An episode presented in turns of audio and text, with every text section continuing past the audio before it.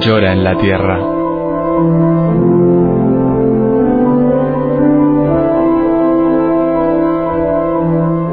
Un libro en el que Berenfried van Straten, el padre Tocino, fundador de Ayuda a la Iglesia Necesitada, recoge su experiencia cara a cara con el dolor, la miseria, el hambre y la opresión, a lo largo de toda la geografía del planeta.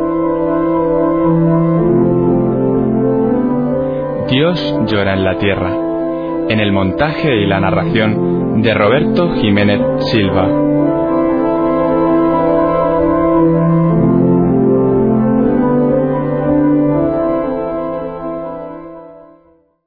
Capítulo 32 En 1966 recibí una carta de un país comunista. La habían escrito unos obreros que, ávidos de alimento espiritual, escuchaban las radios de Europa Occidental. Forman parte de esa creciente legión de desengañados que, habiendo descubierto el fraude comunista, esperan la salvación del Occidente. Con las puertas cerradas, se reúnen alrededor del transistor para escuchar la voz de la Iglesia.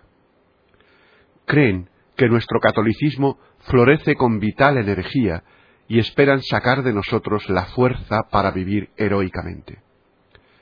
Recurren a nuestra riqueza espiritual pidiéndonos que les brindemos, a través de las ondas hercianas, el fuego del amor. Dicha carta, que los remitentes me han enviado corriendo grandes riesgos, estaba destinada a los locutores de Radio Vaticano y Radio Europa Libre, que se ocupa de las transmisiones para Europa Oriental. Constituye un documento aplastante del hambre espiritual de nuestros hermanos, purificados en el fuego de la persecución.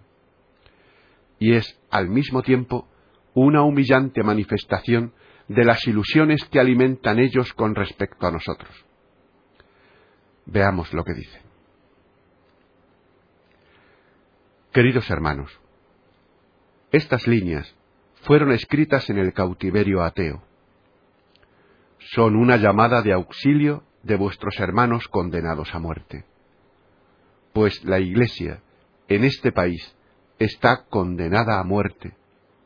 Y todos nosotros, que tenemos hambre y sed de Dios, estamos condenados a perecer en el desierto del ateísmo. El número de nuestros sacerdotes se hace cada día más pequeño. En diez o veinte años habrán muerto todos. ¿Cómo podrá nuestra juventud, que crece sin Dios, pertenecer jamás a Cristo? ¿Cómo pueden vivir las almas sin alimento espiritual? cuando se ve la amarga realidad, podría uno sentirse tentado, por desesperación y horror, a romperse la cabeza contra un muro. No hay libros religiosos ni revistas, a no ser la hojita católica que por su simpleza se deja coger en el juego de los ateos. Suscita la impresión de que aquí no reina el terror más refinado, sino la más amplia libertad religiosa vuestras emisiones de radio, que escuchamos ávidamente, son las únicas fuentes de donde pueden provenir para nosotros luz y entusiasmo. Pueden suplir la falta de libros y revistas, predicación y diálogo sacerdotal. Para muchos pueden ser la última tabla de salvación. Por eso queremos deciros, llenos de confianza, lo que esperamos de vosotros enviadnos a través del éter el fuego del amor, que hace valientes a los débiles, fuertes a los fatigados, y que nos inflama a todos. Despertad inquietud en los corazones de los indiferentes, que son conducidos al error por la seducción del ateísmo. Llenad a los entusiastas con nuevo entusiasmo. Permaneced unidos con nosotros prisioneros condenados a muerte.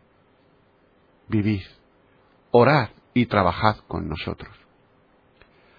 Luchad diariamente por nosotros ante Jesús y no le deis tregua, pues también nosotros le asediamos incesantemente. Arrojad fuego de amor y sacrificio y lanzadlo a través de los Alpes hacia nuestras almas.